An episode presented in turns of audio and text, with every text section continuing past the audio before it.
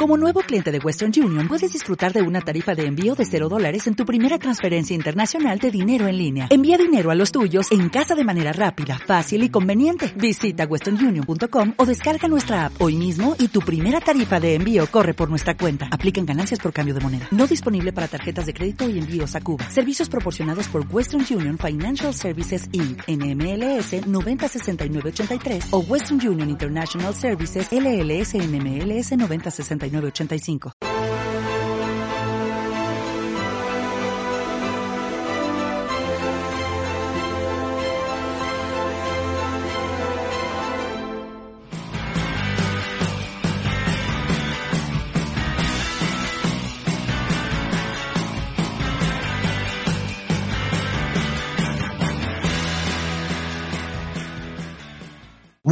Buenas a todos, espectadores de Estado de Alarma. Estamos con una de las personas, bueno, yo diría la persona que más sabe de las cloacas del periodismo español, de las cloacas de los grandes medios de comunicación, de sus corruptelas, de sus luchas de poder y en especial de las disputas que están teniendo lugar en Prisa, en el gran grupo de comunicación de este país, desde la entrada, ¿no? Ahí tenemos el libro. ¿Qué tal, Luis Valcarce? ¿Cómo estás? ¿Qué tal, Javi? ¿Cómo estás? Un placer. ¿Estarás vendiéndolo como churros ahora con las disputas que hay o no? Va bien, va bien, va muy bien. Y eso que, ya lleva un tiempito, pero, pero bueno, ahí lo tienen en Amazon, que, lo sigan comprando, ahí tienen toda la historia del grupo Prisa, todo lo que quieran saber sobre el Prisa, ahí está, bien completita. Tendrás que hacer una segunda parte con las últimas novedades, con la actualidad de ayer, ¿no? Porque parece ser que el director, la máxima autoridad dentro de Prisa, Javier Monzón salvó un match ball, ¿no? El match ball de Moncloa, que lo que aplicar. Bueno, eh, efectivamente, ayer en la, en la Junta de Accionistas del 29 de junio, lo que se decidía, entre otras cosas, en la orden del día estaba el punto número 5 que tenía que ver con la renovación del cargo de presidente no ejecutivo de Javier Monzón. Eh, mm, había dos bandos, como ya contamos aquí en estado de alarma, por un lado el lado de Amber Capital, eh, capitaneado por Josep Orgalian, que es un armenio. Amber Capital posee el 30% aproximadamente del capital de Prisa. Es el mayoritario, pero no, eso no le alcanza para eh, mandar del todo en el Consejo de Administración. Necesitaba otro tipo de apoyos. Y después estaba Javier Monzón, eh, apoyado por el Banco Santander. Es un hombre del Santander. En su momento se dijo que era el hombre de paja de Ana Botín en el, en el Consejo de, Prisa.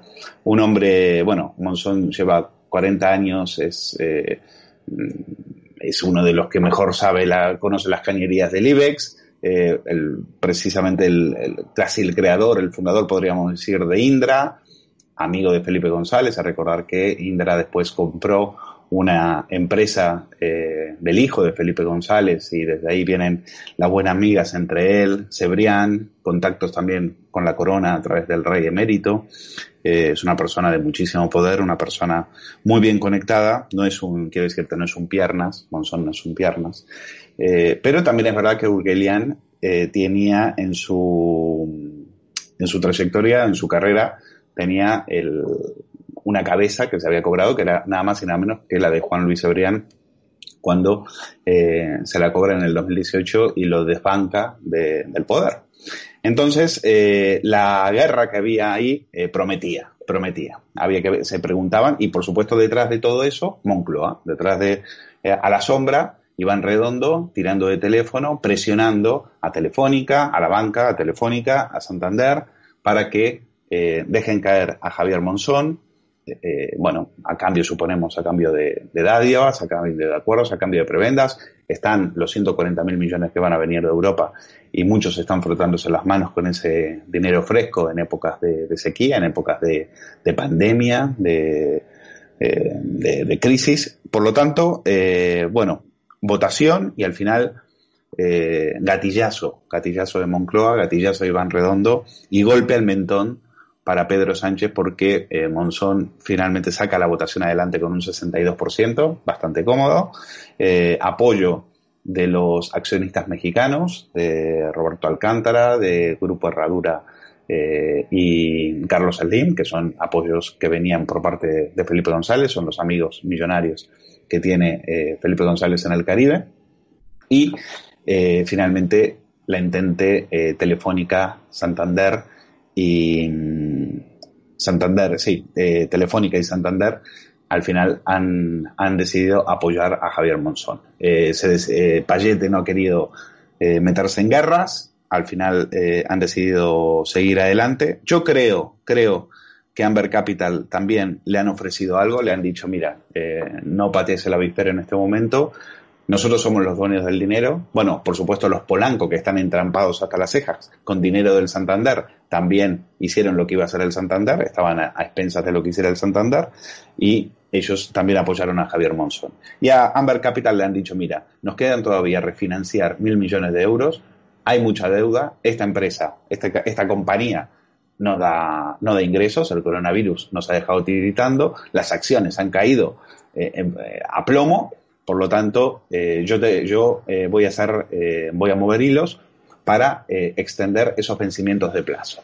Y yo creo que con eso Amber Capital ya decidió tirar la toalla, se abstuvo y los sueños de Moncloa de asaltar el Consejo de Administración de Prisa se han quedado en nada, de momento preguntarte por tu crónica que has hecho en Periodista Digital, donde hay muchas fuentes, eh, recomiendo www.periodistadigital.com, medio hermano. ¿Quién filtra la información aquí? Supongo gente del IBEX 35 que se ríe de Iván Redondo, de su escaso poder de influencia ya, ¿no? Por esas presiones de las que tú hablabas. Fíjate, esa es una pregunta interesante. Eh, yo creo que fue el propio Urgelian, el propio Amber Capital, el que empezó a, a amenazar con que había, eh, con que efectivamente iban a hacer un, un, asalto de ese tipo.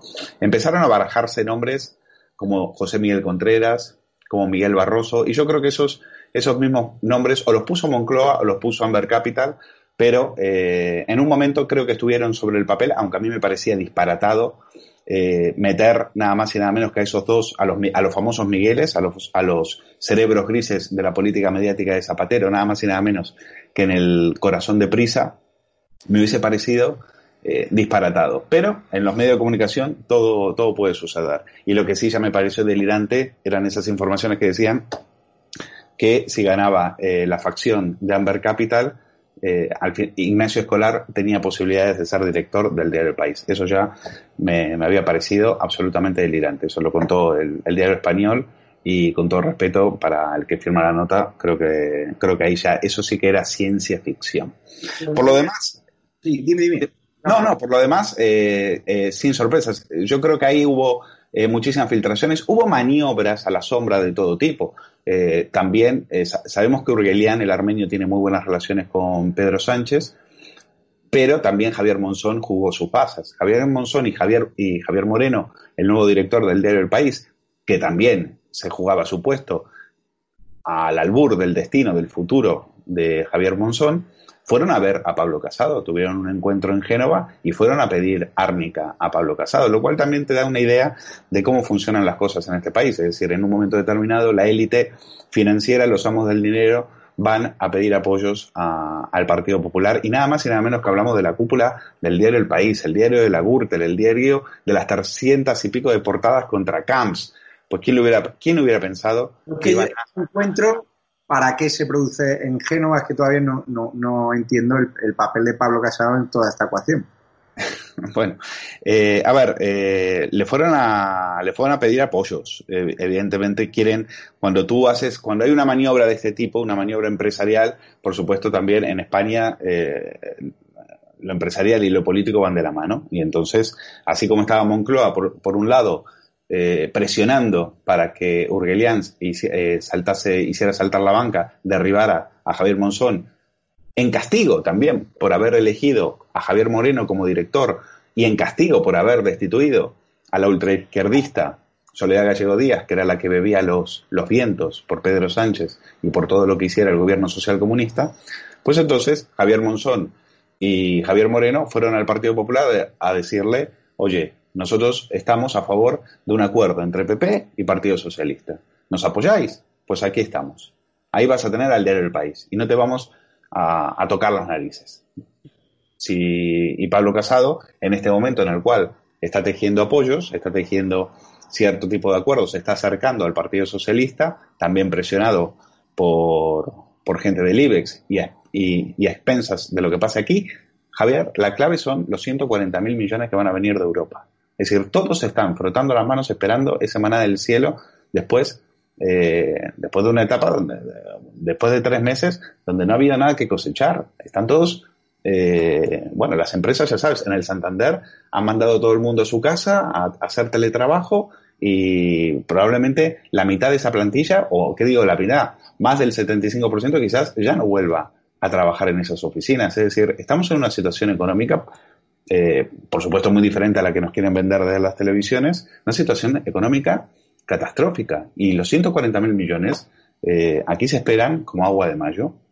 Por lo tanto, eh, es evidente que, y ese dinero, ten en cuenta que ese dinero no va a ir al, a la hucha de Pedro Sánchez, ese dinero pasará por los bancos. Por eso en el IBEX hay tanto interés en que dejar quitar de la ecuación a Pablo Iglesias y hacer un, gobierno de acuerdos, o por lo menos de acuerdos, que haya apoyos entre Ciudadanos, PP y, Partido Popular. Y preguntarte, eh, ¿ahora se teme una vendetta del grupo Prisa contra Moncloa por esta injerencia o esta injerencia de Iván Redondo? Mm. Yo no veo, no, creo, no creo que vaya a haber eh, vendetta. Creo que de momento lo que va a haber es una tregua.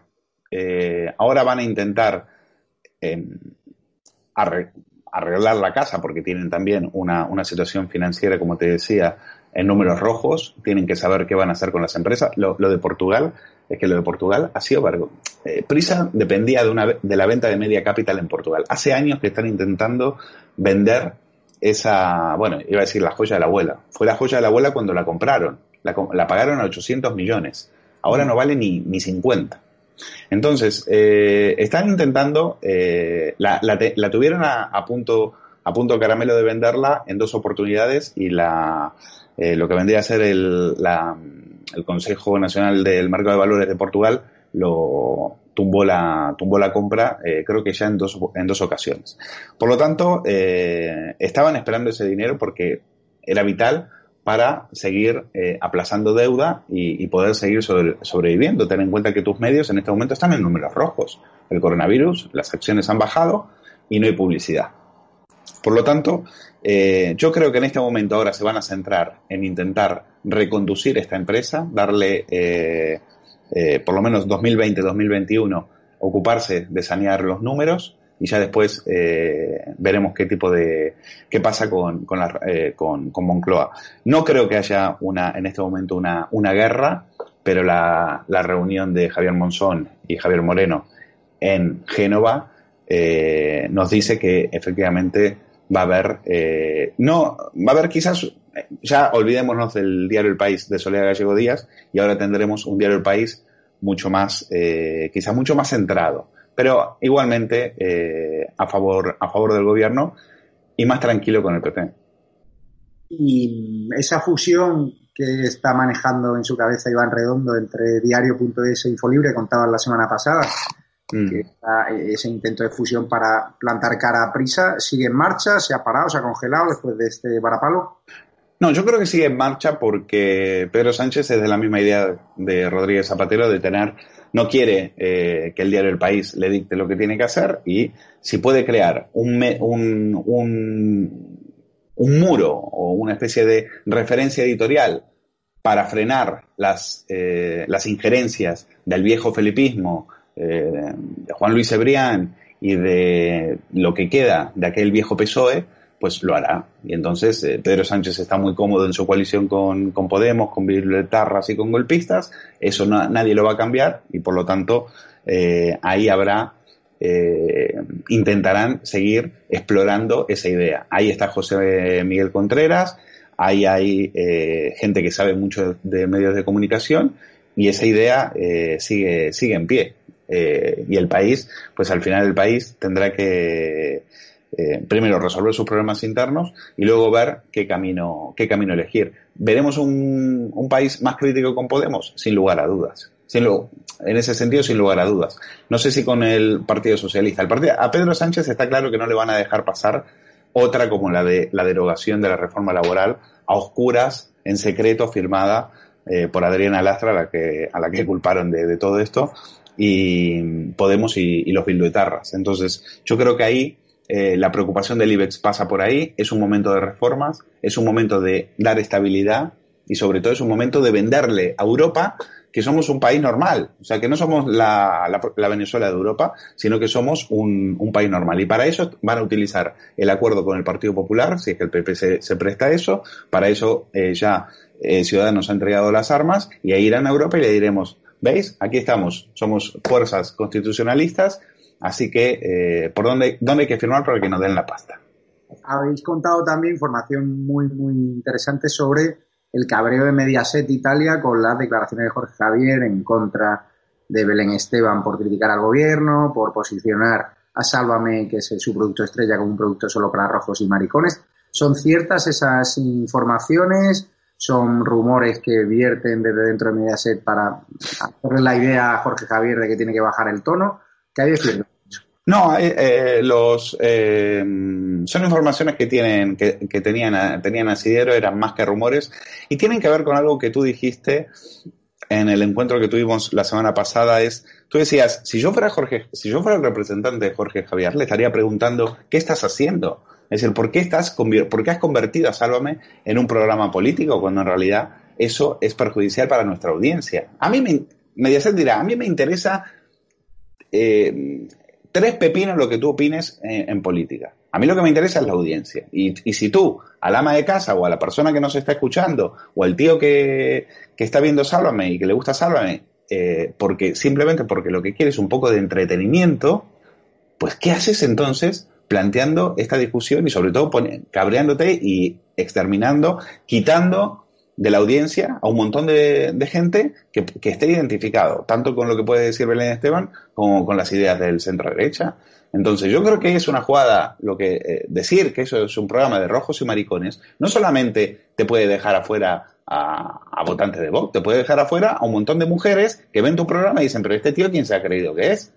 Señoras eh, que señoras normales, señoras que quieren entretenerse, que quieren precisamente sálvame, es un programa para, para gente que ya no quiere, que ya, ya se ha informado por la mañana. Por lo tanto, lo que quiere es un poco de, entretenimiento, quiere echar unas risas, quiere dejar de pensar. Y tú la has llevado, la has forzado, has puesto el debate político de vuelta sobre, sobre la mesa, haciendo un apoyo, como dice Hughes en ABC hoy, eh, un apoyo soviético al gobierno. ¿Pero qué es esto? ¿Desde cuándo? ¿Qué sentido tiene? Y yo entiendo que en Mediaset eh, estas cuestiones eh, no, hayan, no hayan gustado en absoluto. Y esa reunión que contabas entre Belén Esteban y los directivos de la fábrica de la tele, o sea, ha planteado un ultimátum Belén Esteban, luego la figura de Carlos Herrera que le hizo una oferta y que, y que Belén Esteban recogió el guante. Sí. ahí?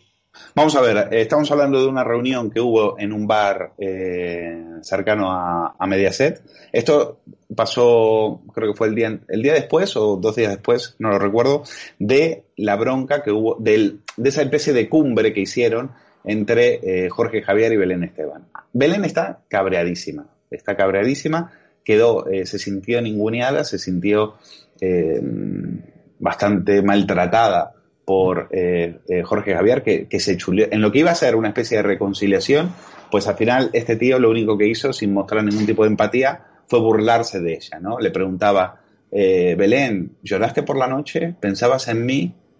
¿Te hice mucho daño? parecía que el tío, incluso con un puntito hasta de, te diría sociópata, ¿no? Es decir, parece que disfrutaba viendo a esta chica llorar que estaba, se la veía que estaba tan, tan consternada que no podía ni siquiera articular palabra.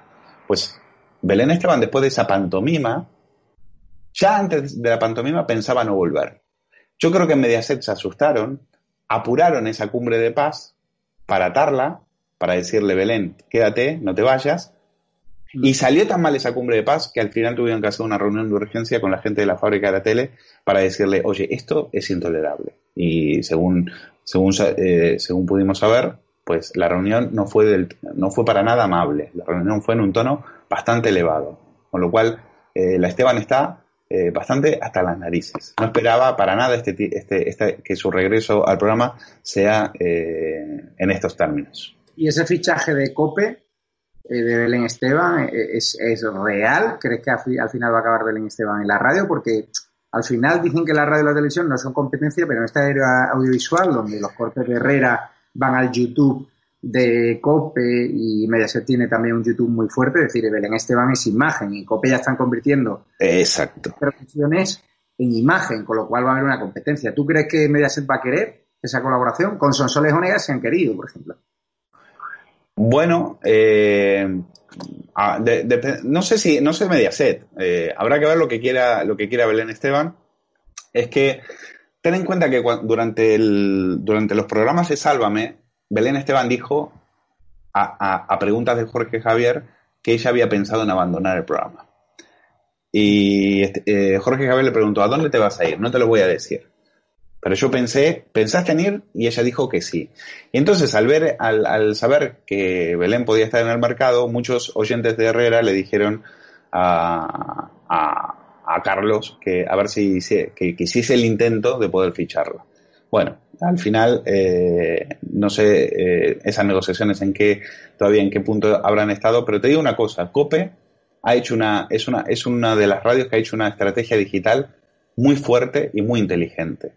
Y eh, como tú dices, Belén Esteban podría ser un, revulsivo a una radio que, en el, que se ha adaptado perfectamente, perfectamente al entorno digital desde hace dos años han hecho una, una, una estrategia muy, muy, muy inteligente en YouTube y yo creo que eh, Belén encajaría muy bien en ese proyecto. Si finalmente sale adelante o no, habrá que esperar. Por cierto, no sé si has visto las portadas de Digitales como el Mundo que están copadas de publicidad institucional del gobierno, de campañas a favor del turismo nacional, campañas que llegan tarde, pero está claro que cabeza, por ejemplo, en el mundo tenía recompensa para Moncloa, ¿no? Y como el mundo se está llevando gran parte del pastel publicitario y otras cabeceras como el país, por supuesto que también. Eso quiere decir que los medios están quebrados, ¿no? No, no, no, te quepa, no te quepa la menor duda. No es que estén quebrados, es que eh, dan, eh, dan pena. Es decir, ya han dejado de hacer, hace tiempo que han dejado de hacer periodismo y a lo único que se dedican es a este tipo de operaciones de poder. Como te he contado otras veces, como están arruinados, pues dependen de estas dádivas que le da el, gobierno. Mira, te voy a poner un caso. Eh, en estado de alarma pudimos seguir minuto a minuto lo que fue la agresión a Rocío de Mar, las primeras declaraciones que las dio a ti. Y no se habló de eso en todo el fin de semana. Bueno, no se habló, nos habló en estado de alarma y en, y algunos digitales, porque después el silencio fue absoluto, absoluto. Eh, ¿Tú te acuerdas la semana pasada los programas enteros que le dedicaron, los programas de la mañana, de la tarde, de la noche, a ese taxista que disparaba a fotos de Pablo Iglesias y de Chenique? bloques de 25 y 30 minutos. Pues a Rocío de Mer, a Rocío de Mer no le dedicaron ni media hora, ni, ni bueno, ni, ni medio minuto, ni medio minuto. Es más, sobre todo cuando salió eh, con unas declaraciones miserables, Pablo Echenique a decir que, no era sangre, sino que eso era ketchup. ¿Tú te imaginas si hubiese sido alguien de Podemos? Bueno, lo sabemos porque sabemos cuando lo que le pasó al taxista. Al taxista le hicieron la vida imposible. Ese hombre no puede salir de su casa en este momento. Programas enteros. Bueno, más. Ferreras, ayer, tres horas de programa. ¿Cuánto le dedica el caso Dina? Siete minutos. Siete minutos por reloj dedicado al caso Dina. Y por supuesto, no podemos entrar. Y en la sexta noche, es que en la sexta noche no estaba en la escaleta. Como, como admitió el propio Iñaki López, es un programa que no está en la escaleta porque es un caso que está en instrucción. Resulta que ahora la prensa de izquierdas, si es un caso que está en instrucción, parece que no lo... Bueno, con el PP creo que no tenían tanto prurito, ¿no? Cuando los casos ni siquiera estaban instruidos, ya ellos estaban dedicándole programas enteros a la corrupción del Partido Popular. Ahora parece que como está en instrucción, que se amparan en la presunción de inocencia. Será la misma presunción de inocencia que tuvieron ellos con Ignacio González, con, eh, con Camps, con, con Rita Barberá, bueno, en fin, eh, infinidad de nombres. Es decir, es, es lamentable. Estamos, bueno, es, es que es una sociedad que eh, cualquiera el que se desvíe del discurso oficial, amparado, protegido y financiado por la, publicidad, oficial, va a ser eh, enviado a la hoguera. Lo que quieren es una sociedad anestesiada, sin voces discordantes, una sociedad con miedo, una sociedad con miedo como le está pasando, por ejemplo, a las vecinas de Galapagar, a las que las detienen por ir con una bandera de España. ¿eh? Y este gobierno no, no, le va a rendir cuentas a nadie. Sánchez es, eh, ¿qué es Sánchez? Un mediocre con ínfulas de Calígula, con un comisario soviético estalinista que es el que le marca el relato eh, y, lo que tiene que decir y lo que tiene que, hacer. Por lo tanto, eh, estamos en eso. ¿Y cómo ves entonces, por ejemplo, ¿no? Eh, han salido en esta crisis del coronavirus perfiles que se han disparado a través de Patreon, es decir, que es un sistema de mecenazgo que tú puedes ayudar económicamente a un periodista que te guste, a un periodista independiente. Hubo un caso inicial que era el de Matthew Bennett, que mucha gente empezó a pagarle pasta porque estaba dando datos muy fidedignos que demostraban que el gobierno no estaba ocultando las cifras. Ahora vemos como este de su salón de Murcia, teniendo un montón de patrón que le pagan una pasta, no es capaz de cogerse un coche, irse al País Vasco, a hacer periodismo de verdad, ni siquiera a Murcia, a preguntar por la crisis hostelera. No se le ocurre otra cosa que criticar y caer en la teoría de la conspiración de que lo de Rocío de Mer, básicamente, que bueno, que hay que investigarlo porque no está muy claro que haya sido una pedrada, con esa teoría del ketchup, que él no la maneja, pero da vídeos que no tienen nada que ver con el impacto de esa piedra, sino que era el impacto de, un huevo en la cara de Ángel López. Es decir, a un tío le están pagando por hacer periodismo y desde su casa con el aire acondicionado en Murcia se dedica a dar lecciones de periodismo a estado de alarma, que estaba allí cuando es el tipo, y a poner a parir o a poner en tela de juicio la agresión a Rocío de Mere. Desde que le han sacado esos comentarios, que él ha hecho públicamente, ha caído en torno a 100 Patreons. ¿Te parece suficiente castigo o no? Bueno, al menos es un toque de atención. Es decir, yo la última vez que miré el Patreon de Matthew Bennett, oye, era interesante, ¿eh? creo que estaba en 4.000 euros, 4.000 euros al mes. Y, te digo que hace, supongo que habrá crecido porque durante el coronavirus eh, sus, eh, sus análisis tenían eh, bastante, bastante tirón. Pero quizás eh, Matthew Bennett no sea más que otro John Carlin, como les gusta a los ingleses de vez en cuando dejarnos aquí algún, algún espécimen de, ese tipo. Y, como nosotros, todo lo que viene del Reino Unido, decimos que es palabra santa porque creemos que hacen un, periodismo extraordinario, pues a tragar. Entonces, yo yo empezaría a, plantear, yo creo que eh, no se puede ser tan casurro y empezar a, crearse las teorías de la conspiración cuando tú vas de periodista serio. Oye, si tú eres un periodista de datos, pues, pues por lo menos como tú dices, coge, coge y, empieza a hacer periodismo. O, o, simplemente lo, por lo único que te están pagando es por estar delante del ordenador y eh, avalar las únicas opiniones que yo le conocía eh, a Matthew Bennett siempre, siempre respiran por la izquierda. Pues me parece, eh, me parece muy bien. Ahora, por lo menos respalda, eh, las tienes que respaldar con datos. Así como has hecho con el tema del coronavirus, pues, pues, pues también lo mismo tendrías que hacer con respecto, con meterte, si te metes en, en esos jardines, pues lo que tienes que hacer es informarte. Lo mismo que tienes que hacer es informarte. Pero ya sabes que a los periodistas ingleses pues les vienen de la escuela de, The Guardian, que son los mismos que se comieron todos los pulos del 1 de octubre, ¿eh? o, los que le, o, los que reciben 14.000 euros para hacerles entrevistas, masajes a, a. Esa es la escuela de periodismo de Reino Unido, la que nos quieren ahora vender como seria.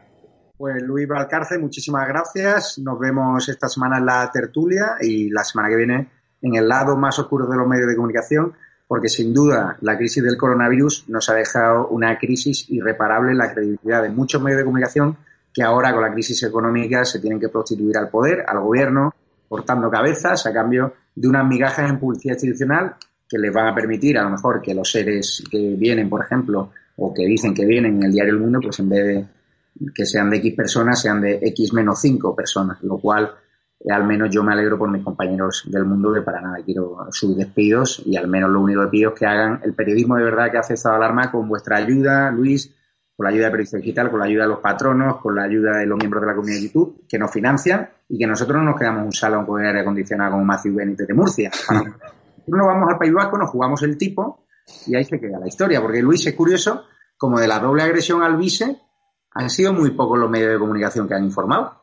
Bueno, por cierto, eh, enhorabuena porque yo no sé, no sé si eras tú, Javier, pero el tío que mantuvo el móvil en ese momento de a, centímetros de los proetarras, diciéndole que le iban a romper la cara, pues olé, olé sus huevos, ¿eh? Fernando, una persona además... O, olé, olé sus huevos, olé sus huevos. Coincidimos allí y nos cedió las imágenes, un concejal del Molar muy valiente, muy buena gente, y que nos ha ayudado en todo de forma voluntaria a estado de alarma y, nada, por amor al arte además y sin directrices del partido.